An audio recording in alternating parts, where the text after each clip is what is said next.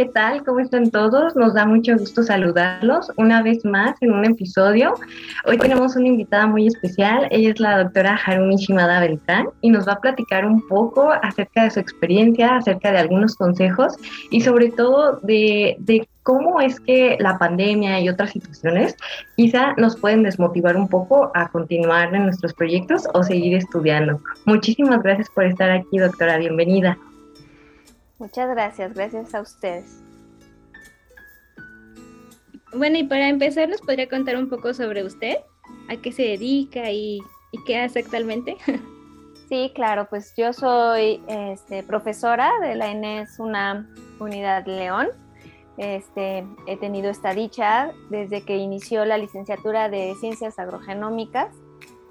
Soy la responsable de la licenciatura y este, ahorita es lo que es lo que me dedica más tiempo, ¿no? Estar coordinando todas las actividades de la licenciatura, aunque también este, realizo investigación y me enfoco en lo que es investigación educativa en el área de ciencias. Tengo una formación en biotecnología, donde ahí es lo que hice de, de posgrado, y mi licenciatura es en biología molecular.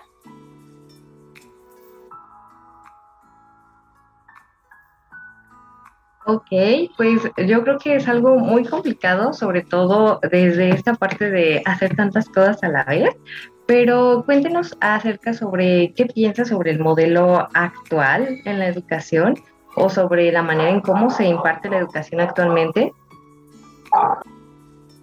Sí, creo que es una pregunta muy complicada porque los modelos educativos los vas a encontrar diferente dependiendo qué escuela es o qué nivel es, ¿no? Ahorita se escucha mucho de que quieren cambiar el modelo educativo de la SEP, ¿no? Quieren este, quitar años, quitar, bueno, quitar, ya quitaron lo de la reprobación. Entonces, eh, va a depender, ¿no? Creo que un modelo educativo el, más óptimo va a ser cuando realmente esté basado en, pruebas o en evidencia de modelos anteriores que sí han funcionado, ¿no? En modelos sobre todo de aprendizaje, ¿no? Desde hace unos años habían quitado lo de memorización, que a mí me parece excelente, ¿no? Que no te tengas que estar memorizando la tabla periódica, eh, porque pues no sirve, no sirve de nada, acaba el examen y ya no te acuerdas de nada, ¿no? Entonces tendremos que ver todos los cambios que vienen con este nuevo modelo educativo que se está proponiendo a nivel básico y ojalá, ojalá que no sea solamente una ideología política y que realmente este, estén basados en, sobre todo en evidencia que se tiene de, qué es lo que sirve en cuestión de enseñanza y aprendizaje. ¿no? La ENES tiene un modelo educativo diferente, ¿no? pero ya es a nivel educación superior, se quiere mucho enfocar en el estudiante, en proyectos, en, obviamente en educación, ¿no? en investigación y también en hacerlo más transdisciplinario. ¿No? Creo que va a depender mucho de qué nivel estamos hablando, pero ahorita pues vamos a tener que esperar a ver este modelo educativo nuevo y ojalá que se queden con lo que sí funciona, ¿no? Porque hay cosas que, que sí han funcionado en los otros años y no solamente porque es de un partido diferente, quiere decir que no funcionó. Entonces, este, ojalá que, que sea una visión mucho más abierta y no solamente política. Sí, tiene razón. Y como tomando cositas de las que dijo, ustedes como profesores de escuelas superiores eh, notan ese cambio de que hay niños que vienen de escuelas públicas y tienen un tipo de, educación con los que son de otro tipo de escuela como las particulares, que creo que en algunas, por ejemplo, aplican lo de aprende por memoria y ahí se queda, ¿no? Y en, en la escuela este, pública enseñan por proyectos, por equipos. ¿Sí se nota esas diferencias? Pues esto lo voy a decir de manera personal, ¿no? No, no, no sé si mis demás colegas, sobre todo en las otras licenciaturas, opinen lo mismo, pero en, en especial yo creo que mm, más que ver una diferencia entre si vienes de un tipo de escuela u otra, lo que vemos es de que esta escuela vengas, si tú tienes esa, si el estudiante tiene un buen hábito de estudio, mm, va a poder mejorar y va a poder alcanzar el, el punto que ellos quieran, ¿no? Algo que sí hemos notado un poco es la diferencia entre los chicos que vienen de Ciudad de México a los de, de los estados, ¿no? Creo que ahí sí hemos visto más bien como diferentes niveles, pero en sí entre escuelas públicas y privadas eh, yo no he visto una diferencia lejos del idioma, ¿no? Tal vez en las privadas sí les dan un poquito más refuerzo, sobre todo en el idioma inglés, ¿no? Es una desventaja que tal vez se podría tener en las públicas, que aunque sí les dan inglés, tal vez no sea de la misma cantidad o las mismas horas, ¿no? Ahora en el nuevo modelo quieren meter también inglés, entonces, pues vamos a ver cómo, cómo resulta.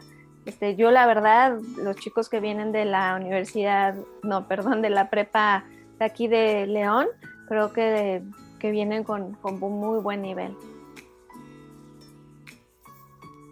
Ok, yo creo que, bueno, este, quizá no es como tan, mm, por así decirlo, distintivo esta parte, pero es como importante que se mencionen porque lo que queremos es que las demás personas conozcan, ¿no? Acerca de qué debería cambiar en el nuevo modelo, ¿no? O en los próximos modelos. Y en este contexto, bueno, muchas veces se dice es que eh, el uso de las tecnologías, a pesar de que ayuda, también está como en cierta manera de que los niños en edades más pequeñas eh, comienzan a utilizarlo y que casi casi ya no se despegan, ¿no?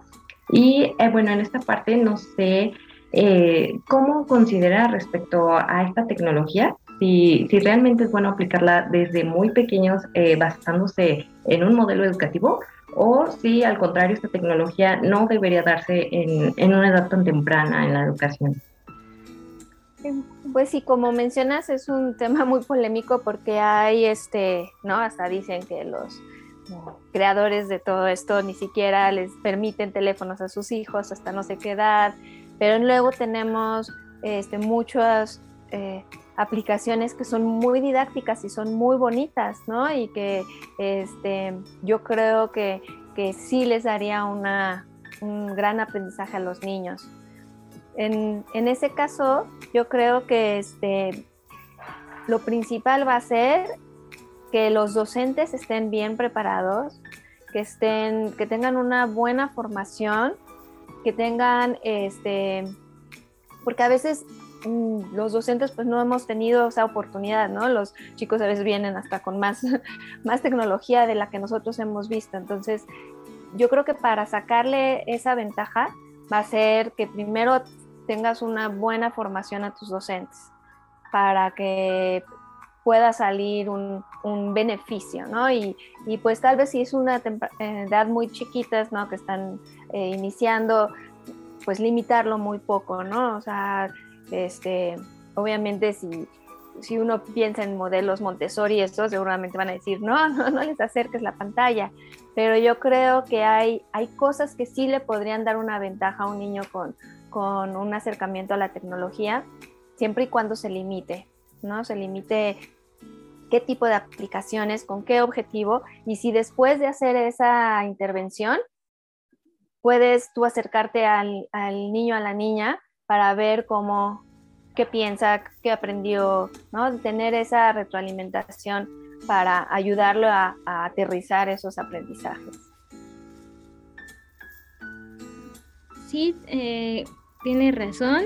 Y bueno, tomando ahora como otro camino, eh, nos comentaba que usted es profesora de, ciencia, ¿no? Y queríamos saber acerca de usted qué piensa sobre este poco interés que tienen los jóvenes. Bueno, no es poco interés, sino que son pocos eh, los que realmente se involucran en carreras de ciencia o en proyectos ya más especializados, todo eso, porque, por ejemplo, ¿no? en una reunión eh, tú quieres platicar con alguien con tus intereses y apenas puedes encontrar a alguien que comparta ese de, ah, a mí también me gustan, no sé, las plantas, la genética, cuando la reunión se puede tratar de otra cosa, ¿no? O sea, ¿usted qué piensa sobre sobre esa idea de los jóvenes que tenemos? Eh, es un tema que eh, no es solamente aquí, ¿no? ¿no? Que sus, sus jóvenes no se están acercando a la ciencia, no están eligiendo carreras científicas ni de ingeniería, ¿no? Lo que es ingeniería, matemáticas, eh, todas las científicas. Y están tratando de hacer programas para, para involucrarlos sobre todo a las mujeres, ¿no? También porque este, tanto mujeres como eh, algunas este, minorías tampoco se ven involucrados, ¿no? ¿Y qué le está pasando? Sea, Estados Unidos ha metido como mucho interés en esto y ha dedicado investigación a eso, ¿no? Y lo que ve es que su gente que está haciendo ahorita la investigación son foráneos, son extranjeros que vienen y son los que están haciendo los proyectos, ¿no?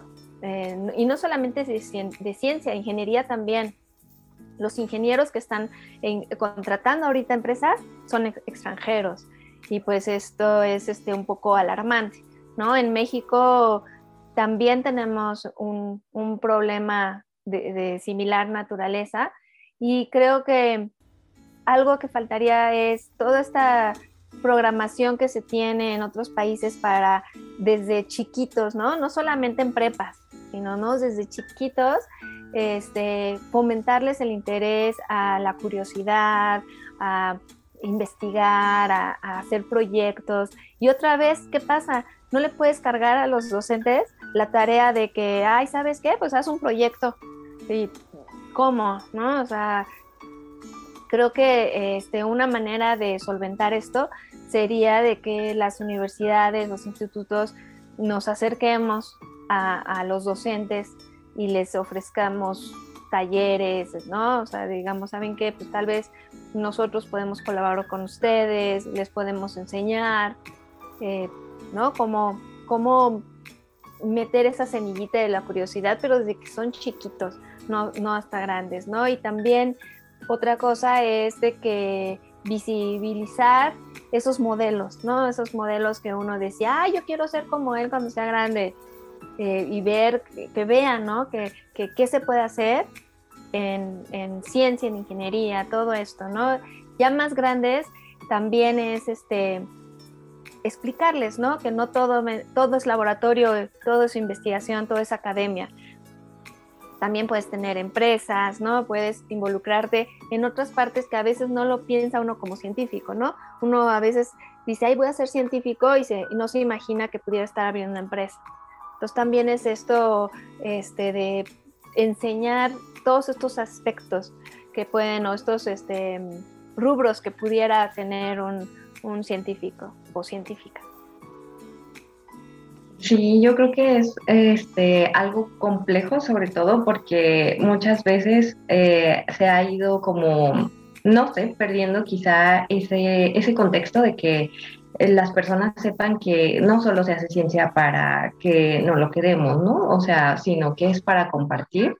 Y también hablábamos un poquito acerca de todo esto que fue la educación durante la pandemia, ¿no? Y bueno, en esta parte había muchos comentarios eh, acerca de que no se aprendía igual, de que eh, quizás se desmotivaban las personas, los estudiantes de todos los niveles a continuar. Y muchas veces también estaba la contraparte de, no, es que es más fácil y es mejor la educación a distancia. Entonces, aquí en esta parte, eh, a través de lo que se ha vivido durante esta pandemia, eh, ¿qué, ¿qué, recomendación sería si es mejor la presencial o la virtual? Mm, yo creo que va a depender de la forma de que el profesor o la profesora de la clase.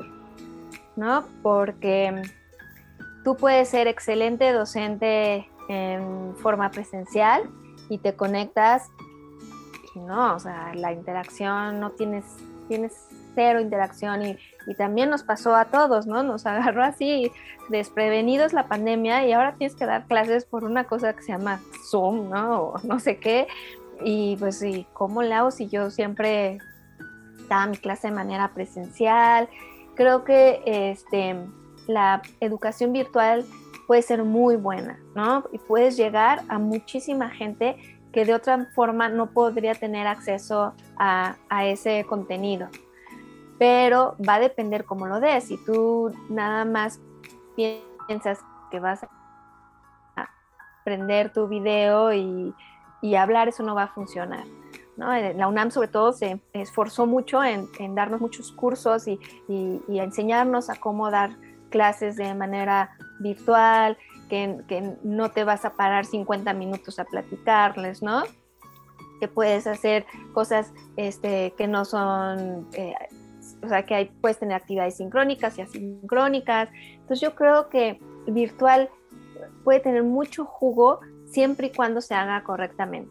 Y bueno, también hay que recordar que no todo el mundo tiene acceso a Internet o a, o aparatos, entonces este, también es un aspecto que yo creo que en la pandemia se vio mucho, ¿no? Y ha de haber afectado a, muchísimos estudiantes, pero si uno puede tener esas condiciones, creo que la virtual puede ser tan buena como la presencial, pero como siempre, va a depender del docente, ¿no? Hay docentes que tal vez presencial ni virtual logran transmitir esa información. Y otros, este, pues como que tienen magia, no sé, que cautivan a los estudiantes y, de una u otra forma logran este, hacer ese, esa enseñanza. Tiene muchísima razón, pues los que vivimos, los estudiantes, cuando estuvimos viviendo en, ya métete a, clases virtuales, pues también fue como un, paso de, con ese maestro me da mucho sueño, aunque en su clase me gustaba y aquí ya me duermo y con otros pues aprendías más, o te gustaba como la interacción, que todo el grupo ya hablaba y todo. Entonces pues sí, tiene mucha razón. Y ya para finalizar el tema de la, educación, tocamos varios puntos porque queremos eh, aquí dejar la parte importante. Eh, saber si nos puede dar algún consejo para los estudiantes, sobre todo para que no dejen la escuela y se motiven más también como al mundo de la ciencia, que vean que hay más campos sobre ¿qué podemos estudiar, no? Salirnos de lo, típico de siempre. Yo creo que una manera de este, acercarse a lo que hay ahorita, ¿no? Lo, la, de, la oferta es meterse, pues ya sea internet, todas las páginas y ver, ¿no? Las carreras, unas tienen nombres bien extraños, ¿no? Y ni siquiera sabemos qué es. Otras son las típicas tradicionales que, que todo mundo conoce y aquellas es que no sepas, averigua qué son, ¿no? Y si tienes oportunidad de visitar la universidad donde la ofrece, acércate a los estudiantes o a los profesores, ve, platica con ellos.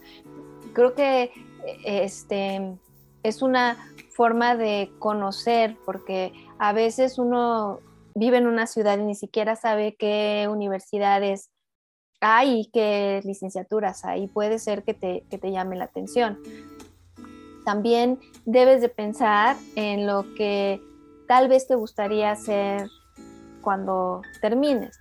Y digo tal vez porque uno cambia de gustos muy rápido y puede ser que en un momento te guste algo y no te des cuenta que hay otras cosas que también te pueden gustar y que también están ahí, ¿no? Entonces, eh, yo he visto también que muchos de los estudiantes que nos llegan, si les gusta la ciencia también fue por sus profesores tuvieron buenos modelos este, a seguir y eh, profesores que les los motivaron a, continuar en, esa área, ¿no? Entonces, ojalá que este, pues aquellos que, pues sí, que les dé curiosidad algo científico, que se pongan a averiguar. Ahorita hay muchísimas publicaciones informales de, sobre ciencia que creo que serían una, una buena alternativa para, para escuchar, ¿no? Videos, pues, pues este, ahorita todos los chicos y chicas lo que les gustan son los videos. Hay muchos videos muy buenos, este, que te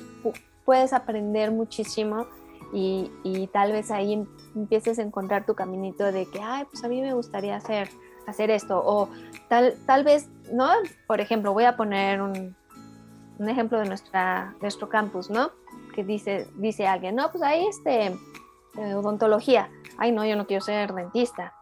Pero no saben que dentro de ahí odontología también puedes empezar a estudiar la patología bucal o puedes este, hacer investigación y hacer nanomateriales. Entonces, hay mucho más allá, o sea, hay muchas cosas más allá de lo que tú crees que representa una licenciatura, ¿no? O sea, tú puedes hacer esto, pero realmente te puedan interesar.